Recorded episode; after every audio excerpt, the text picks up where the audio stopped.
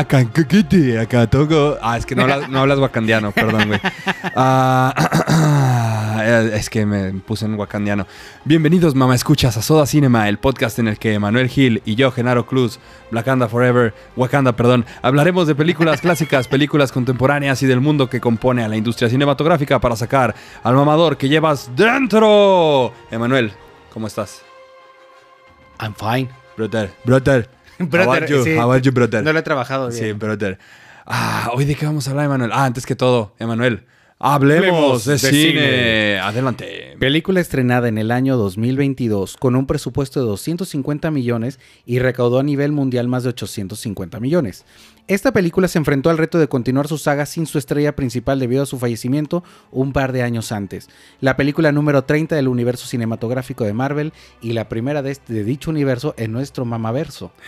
Hoy hablaremos de Black Panther, Wakanda Forever. Paz descanse el King Techala. Techala. Se me salió hasta la baba, güey, perdón. Ah, ahí está la parte triste. Techala. Señor Boseman. Señor Bosman, que en paz descanse. Qué bueno es Ludwig Göransson, güey. Es de los mejores este, El- compositores ahorita nuevos. Nuevos es el mejor. ¿Y sabes de dónde de salió? ¿Sabes de dónde salió? Community, The Community, la mejor serie de comedia del mundo mundial. Vayan y búsquenla en sus servicios de streaming. Qué buena es. Y háganse más mamadores y Sí. aprendan de Community. Sí, qué bueno es Community. Y de ahí salió el señor Ludwig Göransson. Con justa razón. Uno de bueno. los muchos que han salido de ah, Community. de Community. Porque si nos ponemos locas... ya, ya, y nos- se nos va el episodio mejor hablando de todo lo que Los rusos, güey. Los rusos, los responsables Dan del Harmon. pinche. Sí, obviamente él es el creador Dan Harmon, pero los rusos, los creadores del nuevo Marvel, desde los pinches, este. Eh, desde de los Avengers, no, desde, Capitán América, Capitán América, el, Winter, Soldier, los rusos dirigieron los capítulos de Paintball de Community. Dan Harmon, el maestro detrás de Rick and Morty, todo, todo está conectado ahí en el Community. elenco. Vayan y véanlo. Tienen cameos los, los del elenco de Community, tienen Todos. cameos en las de los Bueno, Avengers. casi todos. Casi Varios, todos varios hasta ellos, ahorita. sí. Pero bueno, volvemos a Wakanda Forever, la primera película de este milenio, Emanuel, no, de este milenio, de estos últimos años, porque la gente no se da cuenta, pero esto tiene chiste. Hemos estado hablando de películas por décadas, Emanuel. Hemos estado hablando de películas, no se nos ha ido desde los 70 güey. Arrancamos Así con es. Tiburón y en su mismo mamaverso estamos hablando de una película que se estrenó hace un par de meses, hace Así unos es. cuatro mesecitos. Y ya después de ahí Cinco. nos vamos de reversa mami, pero esta es la nueva época, Wakanda Forever. Emanuel, ¿cómo te la encontraste? Obviamente en el cine. ¿Cómo llegaste a esta Ay, película? La fui a rentar a Videocentro. ¿no? Sí. Fíjate que mi abuelo me la... Ah, no, era muy fan de, de Chadwick Boseman. Este, no, pues al cine. Lo que sí es que yo vi esta sin haber visto la primera. ¡Ah! ¡Qué Yo no vi la primera, sí. Y fíjate que no es por otra cosa, pero hasta eso se me han pasado pocas películas de Marvel en el cine. Hasta ahorita que ya nos valen madre, ¿no? Así dicen. No, es que nunca he sido muy fan, pero de todos modos sí las he visto prácticamente Pues es, todas. es canasta no he visto, básica, güey. No he visto Ant-Man, o sea, la segunda de Ant-Man, ok. eh, and the Wasp. O sea, esa no la vi. No vi Black Panther en su momento. Este, y, y otras que han salido en los últimos años también no las he visto. Ok. Pero, o sea, llegué a estas, o sea, lo que voy es que llegué sin realmente el conocimiento porque muchas cosas sí, ya parte de la película como que sabes qué está pasando. Sí, asume que. Entonces sabes yo ahí la ventaja es que, que iba con Ana y Ana sí me estaba como diciendo, ah, es que en la primera pasa esto. Es que ellos todos son negritos. Ay, sí, ¿no? ¿Qué? Así. es que aquí todos est- están haciendo un ritual porque ese ritual, ¿sabes? Ah, ok, ok, ok. Y Emanuel dormido. Y Ah, sí, claro, claro. Ok, pero entonces eh, sí me ayudó como a, a poderla llevar. Eh, apoyar ahí al Tenoch, que aunque no he sido muy fan, este, pero pues qué chido, la neta, qué rifado Qué suave. que esté ahí. Y pues ya, realmente no. el- no sé si sea la persona ideal para explayarme de esto, pero simplemente es que, ¿cómo se me hizo la película? Pues se me hizo entretenida. O sea, creo que está padre. eh, no te pasa un mal rato. eh, pero pues no. sí, creo que está mejor la primera. Definitivamente creo que está mejor la primera. Aunque esta no hace un mal trabajo continuando. Porque continúa a huevo. O sea, no continuó porque, bueno, vamos a ver cómo nos va. No, no. Continuó porque tenía que continuar. Pero sin, con el gran aliciente de, de ya no tener a su actor protagonista y que lleva prácticamente el título de la película cargada a los hombros. Creo que hacen un buen trabajo. Honestamente, creo que encontraron una buena Sí. manera. Eh, la chica que hace a la hermana, que ahora se queda como Shuri. Shuri, Shuri, ajá. eh, creo que lo hace muy bien. Leticia Realmente no le tembló nada para hacer el papel y pudo perfectamente y, y está como está orgánico, se siente medio natural el Sí, cómo llega la ella y todo. Creo que eso me funciona eh, a mí bastante, bastante bien. Y eh, pues los efectos, pues sí, bueno, ya sabemos que es un tema de Marvel, de que Sí, sus ahorita lo están- platicamos, exacto. sus efectitos sí se me hicieron bien, bien chafitas, aunque admito que también desde Black Panther 1, porque obviamente después ya vi Se la notaba 1, poquito. Sí, los ya rinocerontes. dices, ajá, dices, esto también no se ve como que esté muy bien. Esto lo hicieron en Paint. ¿no? Sí, esto se lo aventaron como muy rápido. Tenoch, la verdad, el Tenoch sí se rifó. La verdad también puede con el paquete. en un mundo y, y buen paquete que trae el Y buen paquete que trae el que le tuvieron que editar. Emanuel, pues creo que ya lo dijiste todo perfectamente. Muchas gracias, mamá, escuchas. ¿no? Así, ¿no? Así ya, así lo dejaron. No, no, claro que no. ¿Cómo Sí, llegaste tú a esta Le película? tuvieron que editar el paquete según unos rumores a Tenoch Huerta en un, en un póster que porque se le veía muy grande el paquetongo ahí en sus calzoncitos de Es de que el güey está alto, güey. Sí, Tú has visto que siempre está en, en todo lo que sale. Está- se ve muy más es un alto malla, que la mayoría. Un malla alto. Sí. Él hubiera sido bueno para el juego de pelota. Así es, hubiera jugado ahí en los, Sí. este, en los mayas de Tenochtitlan. Güey, lo vimos bailar, lo vimos bailar cumbia o salsa, no me Ah, acuerdo, con- con, Pedrito Sola. Con Pedro Sola. Y sí, Ay, sí, baila bien. Bailó también con Lupita Nyong'o. Subieron ahí sus TikToks locochones porque, Ay, otra porque mexicana. hay que hacer promoción. ¿no? Y que en esta película habla español perfecto. Y a mí se me hizo bien hermosa y todavía más hermosa hablando español. Ah, Lupita, pero es que Lupita Nyong'o está- tiene todo. Señora, por favor, estoy buscando a, a mi primo. No sé qué dice ¿no? en la película, decía hablando en español y luego, no, vete, morena. No, así no le dice la señora. Está muy padre esa parte que creo que sí rescata, pero sí, fue difícil para el señor Ryan Coogler, el director, que ya tenía su historia y que se nos muere Chadwick Boseman. Que hasta él nos avisó en una entrevista, dijo, eh, Chadwick, para el Black Panther 2, que no sé qué. Y luego, I'm dead, man, I'm dead, le dijo. Él estaba avisando. manches. Pero él, él haciendo broma o alusión de que había desaparecido en la de Avengers Endgame. Pero pues sí se había Ah, muerto. Ah, ok, ok, yo pensé que sí, güey. Los Simpsons lo predijeron. ¿no? Así, así, en un episodio. No, pero pues es que ¿qué haces, güey? Imagínate, viene tu próxima película, ya la tienes lista y luego se te muere el protagonista. Todo. Esta película es una clase de crisis management para tú que sabes de eso, lo ver en marketing. Así como que el manejo de una crisis, cómo se manejó, pues aquí se medio trató Y te de voy a decir algo. Oye, y vaya que qué tipo de manejo, porque muchas otras sagas no tienen la presión del tiempo. Ah, o sea, por ejemplo, si esto hubiera pasado en Indiana Jones, en Harry Potter, en Les vale, ¿sabes qué?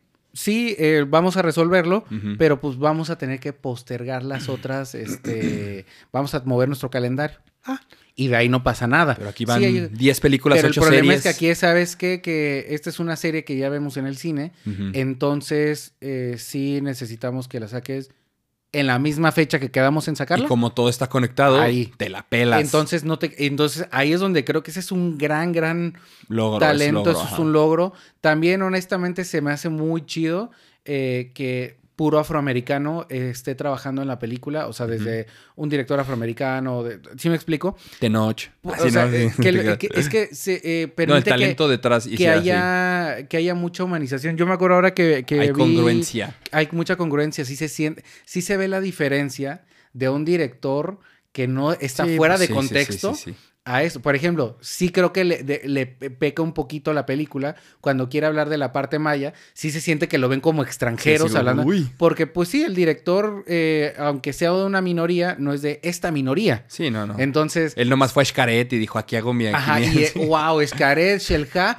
Aquí, esto es, güey, ya lo aquí, tengo. ya, O sea, perfecto, aquí grabamos, O sea, la, la parte de, de cuando arrancan ahí viendo este, eh, en tanto en la 1 como en la 2, eh, cua- que hablan de la cultura afroamericana, se siente que Ahí lo está hablando alguien que, que la conoce, Se que le ve el blackness, Cuando está le hablando, cuando está hablando de, de, de la cultura maya, De Yucatán. sí se ve totalmente ajeno, sí se ve como que es un bueno, pero aquí soy literalmente como cualquier otro gringo que Soy extranjero. Pues cómo lo hacemos, pues como que ellos tenían cosas aquí pegadas, güey, como que tenían sé que tienen mucha gente y, una- y un equipo muy preparado para lograrlo. A lo que voy es que sí se siente que la mano está Se más nota, ajena. ajá. Sí se ve que no creció conociendo lo que Sí, Ryan Coogler. Una vez fui al Sanborns y creo que así como se visten los meseros, ¿no? Así, así vamos a vestir a Tenoch, Así vamos ¿no? a vestir a Tenoch. Sí, así, no, así, lo- no, no Tenoch. Le Vimos no, el no, dorado, güey, así será, ¿no? Así Supongo. no, creo que así como se veía en el dorado haciendo y luego, no, tampoco.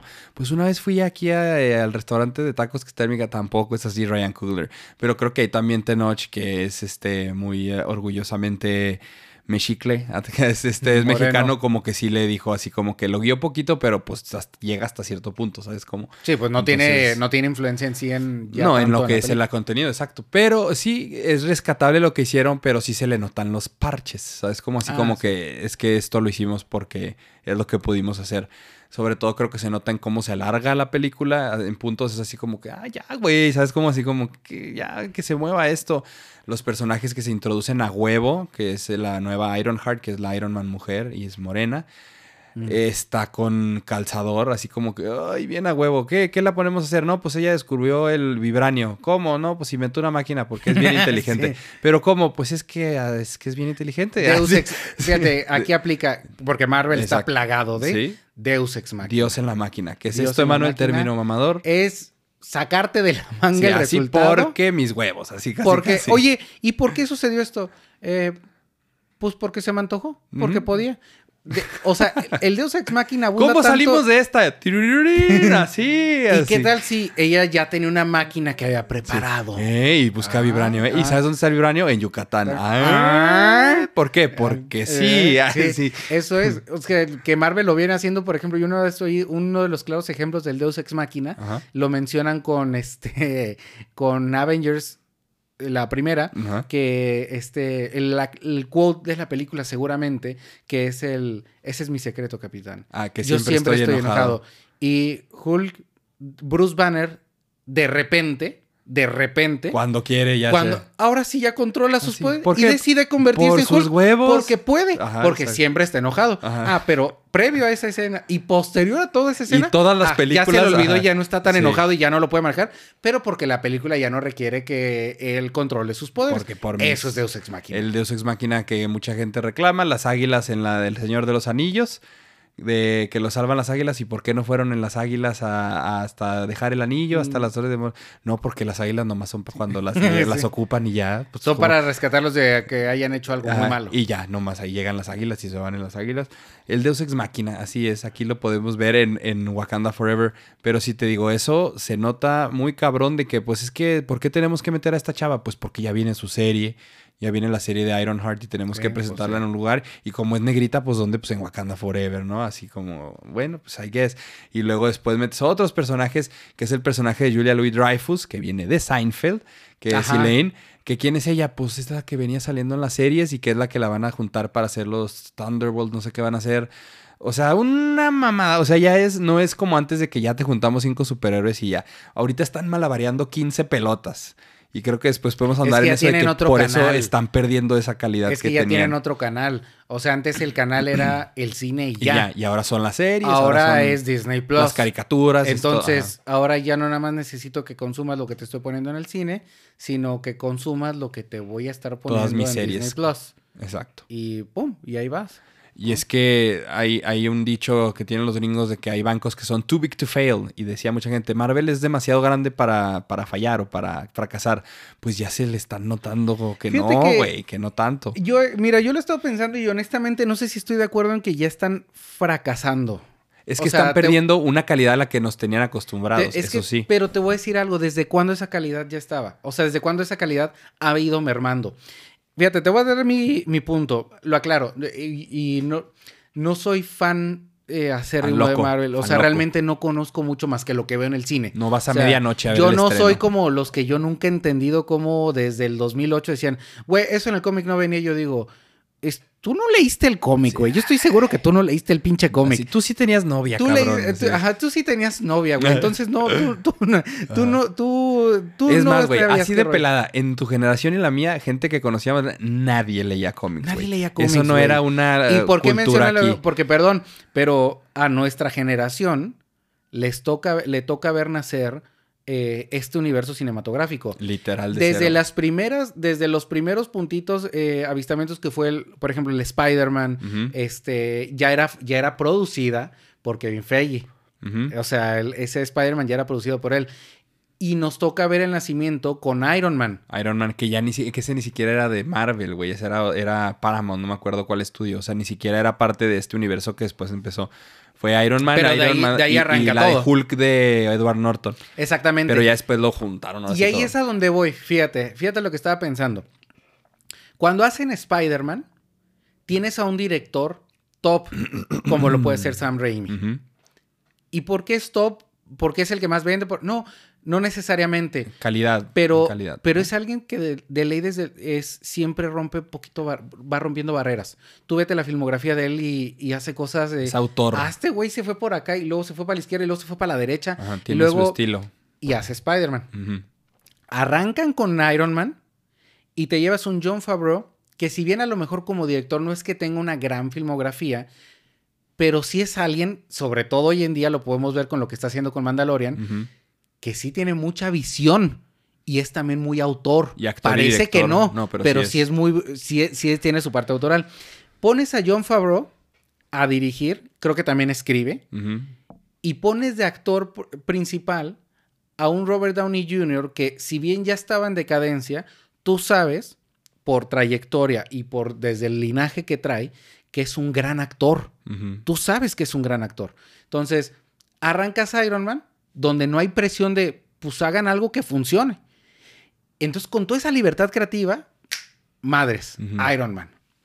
Luego viene un, un segundo esfuerzo que es con Hulk, que nunca les ha funcionado, pobrecitos que nunca les funciona Hulk, pero te traes un Edward Norton a protagonizarla. Y, y un director francés, güey, que venía de renombre y así. Ahí van arrancando con todo el desmadre de vamos armándolo en uno, porque yo me acuerdo cuando ves Capitán... eh, ah, no, en Hulk. La primera escena En Hulk, post créditos la, es la Hulk, primera escena es es Hulk cuando va llegando este eh, Iron Man. Y es este Christopher, eh, este, el actor que se murió hace un año, que Sí. es este Thunderbolt. El ajá. que era como el general, ¿no? Sí, ¿Te refieres? el general Y que lo va buscando y que le dice, oye, yo, ¿qué te parece si este, qué tal si te dijera si estoy juntando un equipo? Y dices, "Ah, William madre". Hurt, William Hurt, sí. William Hurt. Luego van y dices, bueno, viene, creo que este es el orden, perdón si me voy, pero según yo viene Thor. Thor, independientemente si no es el orden o no, Iron Man 2 y Thor, sí. lo- Iron Man 2, ajá, que repites la fórmula que ya no les funciona. Eh, pero en Thor traes a Kenneth Branagh, Kenneth Branagh. director y actor de teatro inglés shakespeariano, a dirigir Thor. Y la primera película que inició el boom de grabar en Nuevo México. Ajá, ah, eso es bien importante, Thor, claro, de ahí que dijeron, güey, sí está bien barato, Por eso ya, vénganse toda- para acá". ya todas las películas son en desierto, desde Thor. Y eh, Capitán América sí siento que en ese sentido es la un poquito la más forzada de que ya necesitamos sacar la, la que, la que pero va a sigue continuar. siendo muy buena. pero sigue su- siendo muy buena. Ajá. Sigue siendo muy buena, sigue manteniendo. pero su estilo. yo recalco mucho en toda esta primera fase una gran libertad creativa, una gran, gran libertad creativa que tenían. Y te traes, viene el primer Avengers.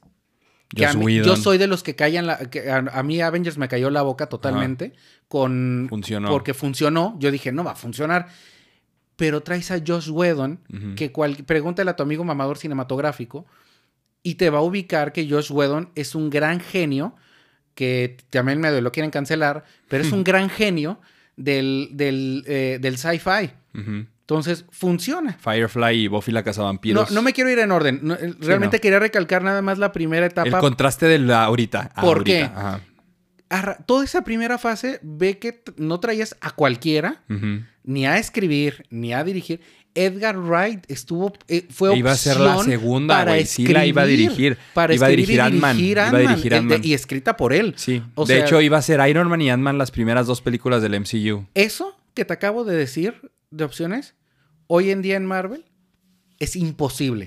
Hoy en día, si viene un Sam Raimi, lo tienen. Sí, bueno, lócate, pero dentro de esta cajita que te estoy escribiendo aquí. Y nos da Doctor Strange y el multiverso de la Pero locura. dentro de esta cajita, Ajá. porque es que yo, ¿sabes qué? Es que lo que vas a hacer sí afecta un chingo lo que va a pasar después. Entonces, tú te tienes que quedar aquí. Y ahí está el arma Entonces, secreta que es Kevin Feige, que es el único que tiene realmente las riendas. Li- exactamente, limitas mucho la creatividad, güey. O sea, la limitas mucho. Entonces, hoy en día, el que digan, es que ya está decaído mucho, es que ya tiene, de- ya tiene rato decayendo mucho y aparte es algo que era obvio que iba a pasar porque la realidad es que ya tiene mucho que Marvel no, le, no, es, no es relevante la, la... Porque ya Marvel ya lo consume todo mundo. Ya no es tan relevante que si la película estuvo muy bien o no. Aquí lo importante es que fue emocionante y lo más importante, que te deje picadísimo, así que te deje... Y luego, cae a Disney Plus para que veas lo que sigue. ¿Qué hubo? Y de Disney Plus me van a mandar otra vez al cine. Sí. Y así me la van llevando. O sea, sí se la van llevando. Entonces, hoy en día no es relevante que funcione el, la calidad de como una película individual. Es que funcione dentro, De dentro de- del universo para que te sigas consumiendo todo lo que yo te estoy dando y ya. Entonces, en- y, y ¿sabes qué pasa? Que sí lo siguen consumiendo. Entonces pregunto, ¿realmente está fallando Marvel? No, Marvel sigue haciendo lo que quiere hacer. Lo que pasa es que ahorita ya se están topando con un, ah, chale, es que ahora ya se hizo, ya se hizo más cabrón y ya como que no me estoy importando mucho. Pues es que ya se le, se le autorizó tanto a Marvel de decir, es que todo lo que tú me vayas a dar es como Apple. Es como un Apple. O sea, de que ya te autoricé a que me, todo lo que me des, lo voy a consumir. Y eso lo Todo lo podemos hablar des. todavía más a fondo en nuestro cine picante de, de pelea de Marvel y DC, para hablar más de eso. Pero volviendo a eso de, de Wakanda, justo el último que pudo tener cierta libertad porque estaban hablando de este mundo que era introducirle el blackness fue Ryan Coogler con la primera de Black Panther. Ajá. Pero hasta hay contraste con esta segunda, como dices.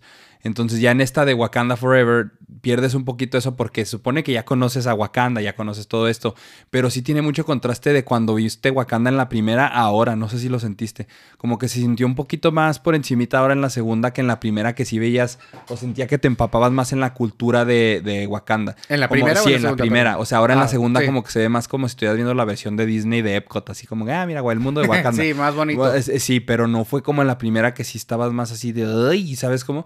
A lo mejor porque también te tenían que introducir Talocan y lo que sea, pero aquí en Wakanda Forever siento que sí se vio ese contraste de como que no se sintió igual la cultura wakandiana, aunque veías este el vestuario increíble, las locaciones muy chidas, como que no se sintió tanto como en la primera, porque como también era una historia poquito más personal a- con la reina Ramunda, a con Shuri, o sea, algo más familiar. De todas maneras, siento que faltó un poquito eso y sí se llega a contrastar con la primera en cómo ves esa calidad, porque la primera estuvo nominada a mejor película en los Oscars, güey. Sí. La, segunda sí estuvo- se ve, no tanto ese bajón de calidad, pero de que sí fue algo más difícil el tratar con que ya no tenías a Chadwick Boseman. ¿Cómo Porque se te aparte hizo? Chadwick Boseman era, era carismático. Era muy, muy, era carismático, y tenía mucho pinche imán, así como Sí. magnetismo. ¿Cómo se te hizo la intro de cómo se murió Black Panther? O sea, ¿eso te gustó? ¿Se te hizo como que... eh, o cómo se te hizo que lo trataron? Que es literal así como empieza la película. Que no lo ves a cuadro y, ay, lo tengo que salvar y ya se nos murió. Lo único que, lo único que siento que está muy a madre A madre, a madre. es que, pero es que también lo entiendo. sí, tiene que ser ves algo la así. película entera y dices, todo esto lo iban a meter y si yo me doy el tiempo que debería haberle dado a la muerte de, eh, de este de Chadwick, perdón, yo siempre hablo de actores, no Sí, de, personajes, De T'Challa. este del príncipe, o sea, sí meritaba más tiempo, sí estoy de acuerdo, pero también digo, íbamos a tener una película de tres horas. Sí, Porque aparte tienes que introducir a otro porque- Black Porque Panther, sabes güey. qué, güey, es que ya a mí el tiempo me lo están consumiendo. Entonces, Ajá. sorry, mira, de todos modos no es por nada. Creo que la película no lo hace tan mal por el hecho de que, pues todos sabemos que Chadwick Boseman murió y por Sí. eso ya no está ahí. Tienes ese contexto. Entonces Ajá. realmente ya hay un contexto, no es como que, ¿sabes qué? Como en Volver al Futuro, de que se pelearon con el... El Crispin con Glover. Crispin Glover, lo sacan y, lo, y dices, ay, güey, ¿por qué ya tan cambio el drástico del papá tan tanto tiempo en pantalla en la 1 y ahorita en la 2? Sí. disminuye mucho. En este no, en este sí tenemos un contexto, entonces la verdad creo que inteligentemente de quien haya sido la idea de decir, ¿sabes qué? ¿Para qué le dedicamos tanto rápido. tiempo? Vamos a hacerlo rápido. La gente no necesita que argumentemos algo que de modos sabe que nos lo estamos inventando para justificar una muerte que estuvo fuera de las pantallas. Y pues igual creo que se balancea con que sí le, se toma el tiempo con lo que sigue, que es el funeral, que trata de inventarse pues todo lo que haya sido, cómo fue la ceremonia, cómo se flota el féretro al final. Ajá. O sea, eso sí se balancea. El Open es muy bonito, o sea, todo ese primer Open y la primera escena con Angela Bassett, con la reina Raimonda, que dice, ok, el rey está muerto, pero nos la siguen pelando, ah, no crean que somos débiles así. Ya ves que entran al, al- como al lugar donde tienen guardado el vibranio y entran los Ah, sí. franceses así de que, ups, así de, no sabíamos. Y le hablan en francés de que aquí están tus pinches soldados. Esa parte está muy padre, donde siento que empiezan a batallar ya con balancear los tonos y como que se empieza a venir poquito abajo. Es ya el momento de introducirte los demás personajes, porque te digo, lo de introducción del personaje de, de Tenoch está muy chida. Que llega en la noche, lo único, mi única queja es que no se veía ni madre, güey. Si en el cine no se veía ni madre cuando la vi en la casa fue cuando ya ves que están hablando en la noche Ajá. y sale del agua Que sale del agua de la- No se veía ni madre, güey. Se me hizo Sí, sí, cierto, está muy extremadamente oscuro. Eso es otro tema, pero siento que muchas veces ahora cuando están de noche sí literal te ponen de que no sea ni madre, güey. Cuando, por ejemplo, un ejemplo muy chido, por ejemplo, un ejemplo, la de, la de Nope de Jordan Peele sí se ve que de noche grabaron de día, entonces están grabando la- el día como si fuera noche, pero te da ese contraste de que aunque sea de noche ves perfectamente todo. Y algo que viene desde tiempos de mucho tiempo antes, que también lo decían como racismo, es muy difícil y diferente fotografiar gente Morena. morena gente negra. Claro. Entonces estás viendo en la oscuridad gente, eh, actores negros y sí batallas, pero eso es tema para el director, ¿sabes cómo? Solo esa es mi queja de que yo no veía nada, güey. Lo salía Tenoch y se ponía que se tenía que ver bien chingón. Y aunque la introducción es buena por el speech que les da, de que no se metan conmigo y mejor ayúdenme a buscar a la inventora que acaba siendo una niña. Pero sí está muy oscuro. Pero esta, esa, esa escena es donde te digo que empiezo a ver así como que los altibajos, los altibajos. Sí, que ya no empieza a fluir tanto. Y es, Ajá, como- eh, ya va como que frenando así el carrito, así, ¡eh! y luego avanza y luego frena. Y lo que sí no me gustó mucho la inclusión en la historia es cómo meten a esta chava, que es la, la, ah, la nueva Iron Man, que ahora es Iron Woman, que ahora es Iron Heart, que es la que inventó la máquina. Como que todo eso es la que, ay, güey, no me importa, porque literal es el McGuffin. Por esa máquina se pelea este Tenoch con los wakandianos. Eso es lo que inicia la guerra. Si no tienes eso, no se detona la guerra. Pero sí siento que como device así narrativo no fue muy, muy interesante eso. No, es que ese sí saca de la manga nada más Sí, para de que. los huevos. Es que tú lo dijiste. Tenían que presentarla. Ajá, Y sí. tenían que presentarla Porque tiene su serie. Para la siguiente es como que, oye, ¿y ella dónde salió? Ah, es que ella salió en Wakanda Forever. Ajá, Entonces tenemos que regresar a. Wakanda Forever a verla y ya. Yo, yo, yo insisto en algo. Yo creo que para, para el peso que tenía, que tenían todos, porque no nada más el director, es el elenco también de, de seguir.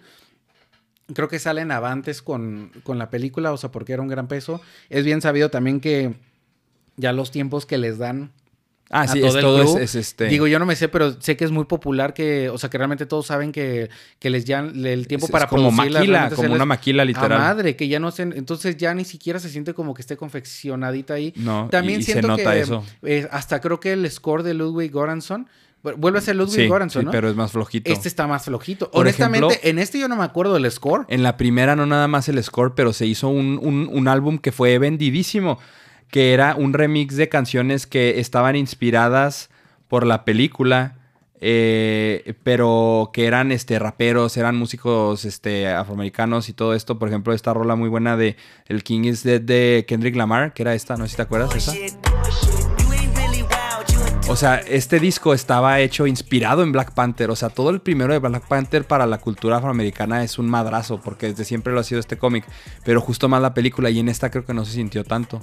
Eso sí se me hace. eh, no digo que lo hayan hecho de buena onda, pero sí se me hace muy de mucho mérito el, el que el- la película verdaderamente, insisto, que le dieran toda la producción en general a gente afroamericana Sí. a llevarlo. Ese fue un gran, gran acierto. ¿Cuántas películas has visto que alguien fuera de contexto lo dirige y se siente totalmente Sí. ajeno? Yo hace poquito yo me acuerdo el de, el de este eh, Greta Gerwig, la última que dirigió, la que fue muy la que pegó mucho. Eh, Lady Bird o Little Woman. Little Women, ajá, Little Women. ajá, Con Little Women decían, este, lo, dije, lo dice Jerry de Zoom F7. Ajá, Dice, se nota que la directora nunca ha sido pobre, ajá. porque ellas son muy pobres y ves la película y dices, nunca sientes que se sientan La pobres, pobreza. O sea, se sienten como muy normales, nada más como, o, o sea, de verdad, con la vitalidad, la frescura, con toda la tranquilidad, todo nada más es Me de, acabo de bañar". Oh, vaya, casi no tenemos dinero. Sí. Bueno, sigamos divirtiéndonos. O sea, Bueno, se mejor no que ir a siente- Camelot. Se siente como de alguien que es que no, no perteneces aquí. Insisto, esto, esta película sí le da un brinco. Además de que también se me hace muy chido de toda la, la emoción que se siente aquí en México de que algo maya haya llegado ahí. Sí, y que Tenoch, obviamente, se nota que el personaje no lo tienen nada más para un par de películas. Se Ah, no, siente es- que hay va una ser visión de... clave, va a ser clave. clave de tenerlo y, y que va a haber más para explotarle. Y te hace pensar, oye, ¿qué otros, qué otros actores este, pudieran ir encajando por ahí? Eso se me hace padrísimo. Pues sí. Padrísimo. Manuel, vamos a nuestro primer corte y este es nuestro patrocinador que es Wakanda. Visit Wakanda. Precioso. Precioso Wakanda. Usted puede, de usted Wakanda. puede llegar usando Volaris a Wakanda. Hay un nuevo vuelo de Ciudad de México, eh, Wakanda, que sale del aeropuerto Felipe Ángeles. No sé si sabías Vive eso. Aerobús tiene un paquete muy bueno.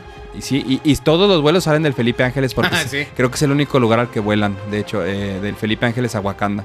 Entonces, visit Wakanda. Vice. Visit Wakanda.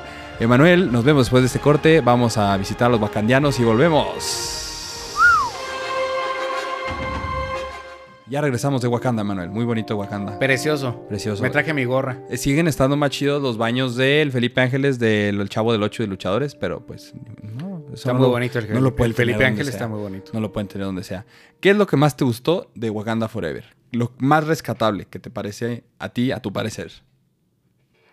Eh, la actriz, la hermana, Leticia Wright, Leticia Wright se llama. que estuvo a punto de ser cancelada porque era antivacunas. Casi la corren de la película.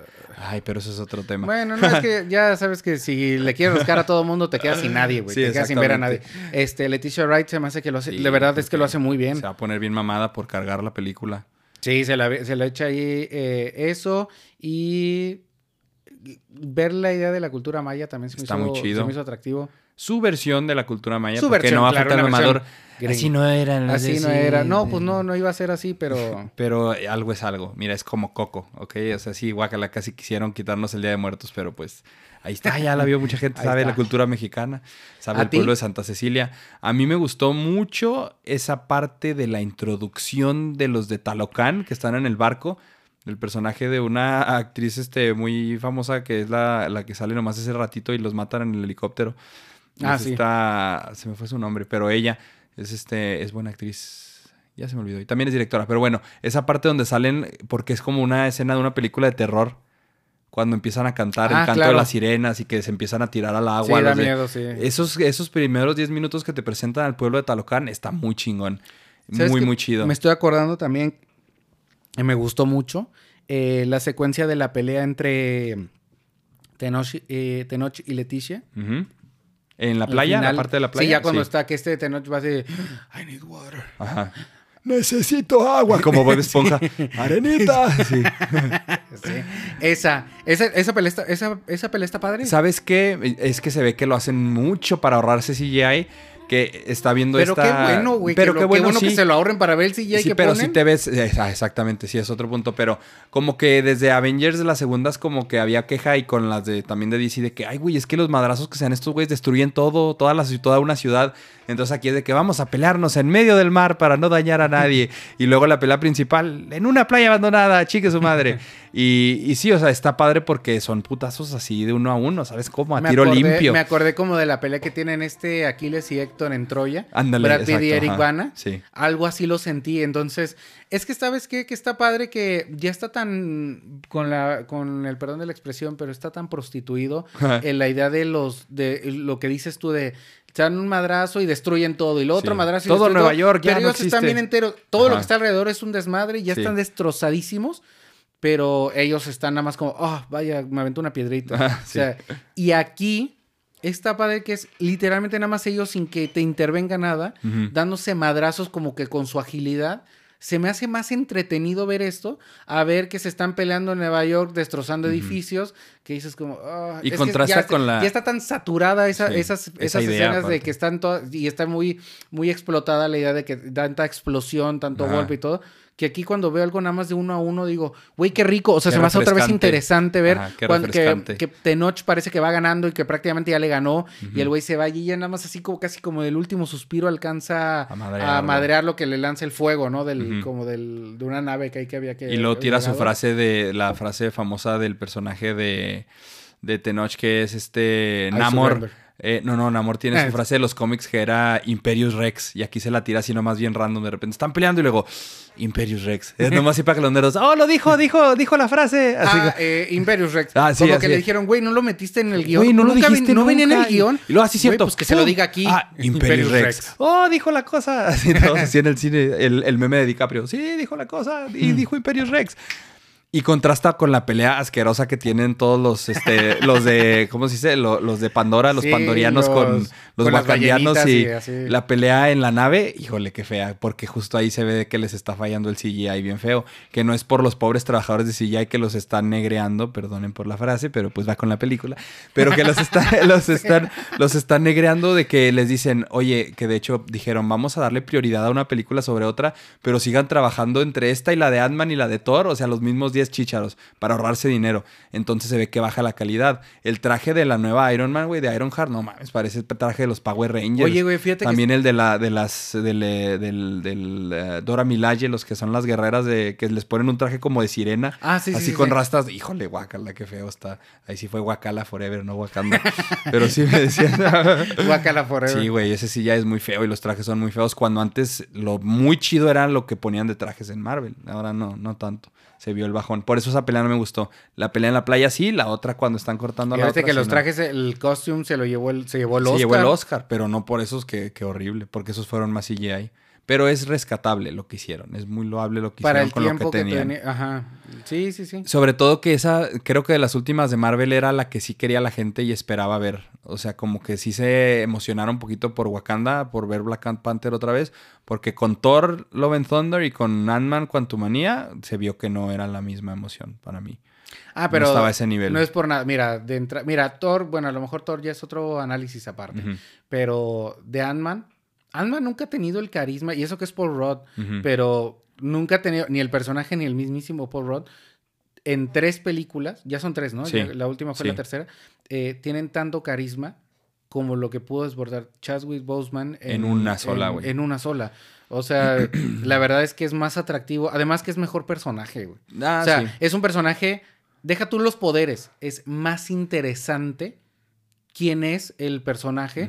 O sea, el, el príncipe T'Challa es, es más atractivo que lo que le pase a Ant-Man, güey. O sea, la verdad, Ant-Man está muy intrascendente y, y Black Panther sí está de, ah, ok, ok, ok, le puedo poner atención porque Sí. oye interesante, se oye, se oye que hay mucha carnita por ahí para, para cortarle. Entonces, Y es de donde empezó a cojear, que en nuestro cine picante hablamos de eso, empezó a cojear Marvel con, con que Ant-Man le dan el peso de iniciar la nueva fase, de que ahora Ant-Man va a ser la película bien seriesota y donde vamos a presentar al nuevo malote de todo Marvel. Entonces siento que hay tiempos y hay películas, entonces ahí fue donde se les está yendo un poquito el rollo de eso. Pero creo que de las últimas que ha habido es la última película bastante rescatable. Hay que ver el futuro de Marvel. De estas que ha habido en esta fase, sí, Black Panther Wakanda Forever está a un nivel todavía poquito más arriba que las otras. Aún con los tropiezos que tiene. Porque lo que más le, le- le afectó, yo creo, es que dos o tres semanas después salió Avatar, güey. Entonces se ve el brinco de calidad en el CGI y en, el, en lo visual, ¿sabes cómo? y además que estás hablando de algo también como y también que es gente en el agua azul. gente en el agua, este, la idea de que es como que tribus, ¿no? Ajá. Estás hablando. Sí, era muy, no que sea igual, pero era parecido y sí se veía más calidad. Sí, pues la de- gente va a visual. correr. Mira, de entrada todo lo que haya competido contra Avatar, perdió. Sí, Todo sí, lo que haya competido contra Avatar perdió. Y aunque le hubieras puesto algo muy fuerte, muy probablemente iba a perder también o no iba a tener el impacto porque Avatar fue el madrazo. Para los que no la vieron, que no fueron muchos, está, en esta historia se ve cómo Shuri toma el manto del Black Panther. Y lo que es también un tipo magofin, aparte del vibranio, es, ya ves que en la primera había una flor, que de ahí hacían como que su licuadito que se tomaban y ya Como su alucinaban. y- peyote. Ajá, sí, de su peyote. Pero el pinche Killmonger, que era el personaje de Michael B. Jordan en la primera, quema todo. Entonces yo al principio no entendía muy bien qué estaba haciendo Shuri, que era lo que quería lograr de que vuelve a hacer la secuencia, no sé qué le decía a su supercomputadora y luego ti, ti, ti, lo, no, no, no, no jaló, no jaló y luego otra vez, no, no jaló, no jaló. Lo que ella quería hacer era hacer esa flor pero artificial. O sea, la estaba buscando hacer con tecnología wakandiana, que es lo que al final sí logra hacer y que a ella le da mucho coraje que en, ver- en lugar de ver a sus ancestros, ancestros vea a Killmonger, justo a Michael B. Jordan. Y ella dice, es que ¿por qué lo veo a él? Como que los dos tenían mucho coraje y querían quemarlo todo. ¿Tú crees que Michael B. Jordan se desperdició como villano en la 1? Eh, no, en la 1 no. Aquí con su cameo chiquito a lo mejor, porque mucha gente pensaba, ah, a lo mejor hacen la mamá de que lo reviven y él es el nuevo Black Panther, lo hacen bueno. Que hasta Es pudo que- haber sido opción Es que a mí se me hace que, también es que muy algo carismático. lógico ¿Hubiera ajá, sido eso? Hubiera sido que él, él fuera el protagonista. No digo que en la 1 lo hizo mal, no todo Sí, lo que contrario. no- que no fuera el Precisamente lo hace villano. tan bien Que no fuera el villano. que en vez de que hubiera sido el villano, mejor hubiera podido continuar. Pero ¿sabes qué? Qué bueno que no, porque Michael B. Jordan no necesita Ah, no. eh, ser Black Panther. se hubiera atado a o sea, Marvel se hubiera aparte. atado a o sea, el güey ya es muy talentoso y tiene muchas cosas por delante. Pero esta, repíteme el nombre otra vez. Leticia Wright. Leticia Wright, eh, pues no iba a brillar No, si eh, no le aquí, pasaba ajá. esto. Sí, sí, sí. Ent- y yo creo que sí es Está mucho más útil que, ¿sabes qué? Mejor traer esta sangre más fresca, sin tanta contaminación de muchas cosas, a que luzca y que jale gente, porque aparte salió de una manera tan natural que sea ella, Sí, que va a sí, hacer que mucha gente también se identifique con ella. Y que también hablamos otra bronca que tenemos ahorita, que es la representación. Yo no le veo nada de malo que los superhéroes que eran puro Pues yo pinche, sí. Ah, te no, yo puro tampoco. pinche vato blanco, hombre, eh, cisgénero, heterosexual. Así, eh, ahora están eh, evolucionando esos personajes a que ahora Black Panther es mujer, ahora Iron Man es Ironheart, que es mujer, las dos son Ahora afroamericanas. hay un villano maya. Ahora hay un villano maya, o sea, ya no sos puro gringo, güero, bueno, te mamado, ¿sabes cómo? O sea, ya estamos viendo poquita más evolución, que también es natural, pero mientras se dé de manera orgánica, eso sí no se lo peleo. Mm, Si no, pues es- no, no está tan padre, ¿sabes cómo? Pero creo que sí se manejó bien para medio introducir bien Deja que eso lo debatamos en el en siguiente. el cine picante, que de aquí nos Pa' vamos para con allá madrazos. Así es, nos ponemos los guantes. Emanuel, esta película, ¿cuántas sodas le pones? 3.5. Estoy totalmente de acuerdo, no que en el episodio pasado que andaba yo en fentanilo 3.5 sodas. y le di cuatro sodas a Skyfall. No, aquí estoy totalmente de acuerdo contigo. 3.5 estrellas a Wakanda Forever, que es loable lo que se hizo, lo que se rescató. Pero, ay, otra vez la bomba, güey. déjame quito la bomba. Aquí está la bomba. Ah, ahí está. Pero sí, 3.5 estrellas justo por eso. Pero de películas de cómics últimas, que ahora no ha habido tantas buenas, creo que fue la última que Es estuvo que está rescatable. mejor, está mejor que lo que han hecho. Eh, sí, en los últimos. Sin lugar a dudas, sin lugar a En los dudas. últimos tiempos ahí en Marvel. Vayan a ver Wakanda Forever, ya la pueden disfrutar en Disney Plus. Disney Plus. Y ahí también pueden ver las 500 nuevas series de Marvel de Disney y todo Plus. lo que ha hecho Marvel. La abogada Hulka, todo lo que tú ahí, ahí de ese usted como Gordon Tobogán, ahí en Disney Plus, de ese su buffet de Marvel. Aquí estamos oyendo el score de Ludwig Göransson, que dices tú que también no fue tan memorable como el primero. Eh, las partes tristes, todo eso. Lo que sí estuvo padre son las canciones que metieron en español. La canción con la brisa, cuando entran a Talocan, Ah, que es esta. Está muy bonita. Que viene de Wakanda Forever y que es, no sé, pero es alguien que canta en español. Ahí está. Muy buena canción. Emanuel, les recordamos a todos los mamadores que seguimos con esa promoción de los boletos de RBD, que puede o no puede pasar. Puede o no puede pasar. Síganos viendo. Tendrá que llegar el Digo, momento. ah, chinga, no se pierde nada más que ir a ver a RBD, el, el grupo del momento. Y el primer concierto lo van a dar aquí en El Paso. En El Paso, que estamos transmitiendo, no se sabían desde Juárez y El Paso, y abren la gira. ¿Por qué? No sé, pero vinieron a nuestro rancho. Gracias. Querían estar en Soda Ya ves, que aprenda Adel del episodio pasado, pinche Adel Fresa, que no viene aquí a la feria. De veras, te pasas. Rod Adel. Stewart, que es inglés y más trayectoria que Adele, viene a Aguascalientes. Rod. Stewart, cuando fuimos a Las Vegas, cada que pasábamos al estudio, el, el- el, eh, anuncio, ¡es Rod Stewart! Pero es que era un Rod Stewart gigante. Era sí. un Rod Stewart gigante. Sí, güey. está, Y está además chido, ponían la de Do You Think I'm Sexy? Es- Y ponían Maggie May como querías que me pusiera. Obviamente iba a gritar que era Rod Stewart. Y si viene aquí a la feria, ¿cómo le vas a hacer? Rod Stewart. es igual, exactamente igual. Mamadores, muchas gracias, mamá escuchas. Yo soy Genaro Cruz. Y yo, Emanuel Gil. Wakanda Forever, mamá escuchas. Conviértete en mamá escuchas suscribiéndote en ta plataforma, tu plataforma favorita. Síguenos en nuestras redes sociales y recomiéndanos con tu mamador o mamadora favorita. Nos vemos en el próximo jueves, mamador, para otro episodio de Soda Cinema, un podcast hecho por mamadores de cine Que no saben de cine. Nos vemos en Wakanda. Visit Wakanda. I never freeze.